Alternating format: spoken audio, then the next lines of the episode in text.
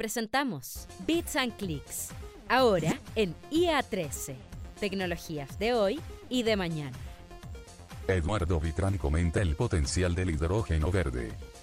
Para pensar en el hidrógeno como un combustible que solo emite vapor de agua, había que ser capaz de tener electricidad renovable a costos de verdad inferiores a 25 dólares por megawatt hora.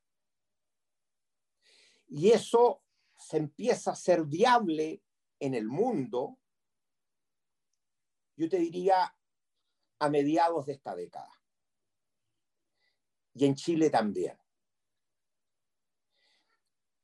Y cuando, debido a algunos cambios que se hicieron en las regulaciones, se genera el liderazgo de Chile en el tema fotovoltaico, que hacen que Al Gore, ¿no es cierto?, nos destaque, que el Financial Times, que el eh, New York Times, que el Wall Street Journal, todos ellos, con un país que empieza a liderar en la revolución de las energías renovables, esto que era futurología se transforma en realidad. ¿Por qué? Porque nos damos cuenta que en el desierto de Atacama nosotros vamos a tener con seguridad energía solar con costos que van a estar entre 10 y 15 dólares el megawatt hora. No en 20 años, ya. Y hoy día ya estamos por debajo de los 20 dólares.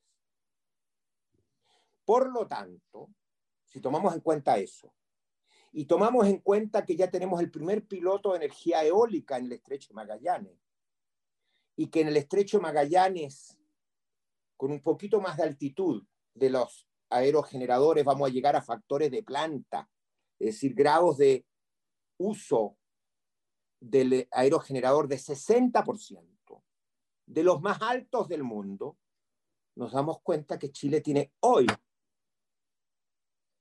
uno de los mejores potenciales eólicos en tierra del mundo, al lado del mar, en Cabo Negro, donde está el puerto, en Magallanes, y en todo el norte. En todo el norte que va desde, yo te diría, la tercera hasta la región de Arica y Parinacota. Y por lo tanto, hoy día nosotros podemos producir con la tecnología que está disponible a costos que son de los más bajos del mundo. Y podemos llegar con lo que está ocurriendo ahora, con la electrólisis. La electrólisis es la tecnología que permite aplicar electricidad a la molécula de agua y dividirla en oxígeno limpio, cero emisiones, e hidrógeno, cero emisiones. Y lo que está ocurriendo es lo que ocurrió con los fotovoltaicos. Hace tres años, esto costaba 1.500 dólares el kilo en términos de capacidad, de costo de inversión. Ya está en 700. Y Bloomberg y otros proyectan a finales de la década entre 150 y 250. Por lo tanto, al año 2030, Chile va a poder producir hidrógeno a un precio cercano a un dólar el kilo.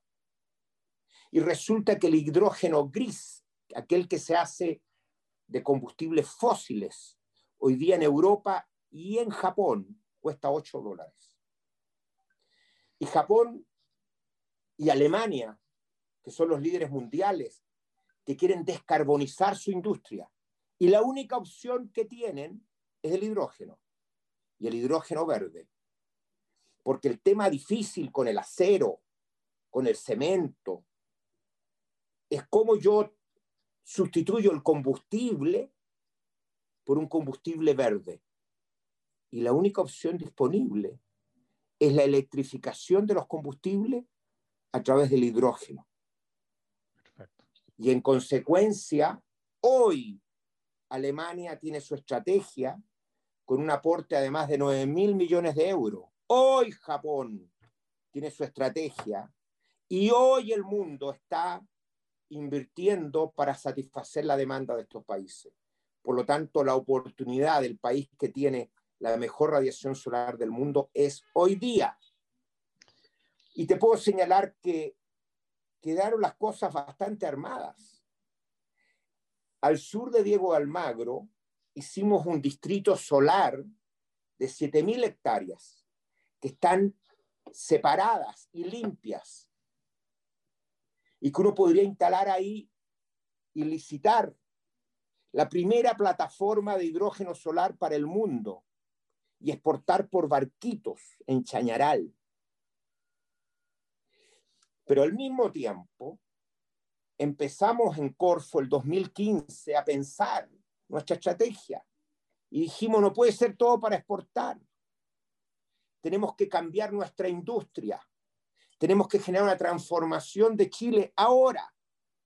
Y partimos con el concepto de cobre verde. Porque a propósito de la electromovilidad, yo me di cuenta que los alemanes con sus autos eléctricos querían que los componentes, tanto el litio como el cobre, que usa cuatro veces más cobre, fueran sustentables.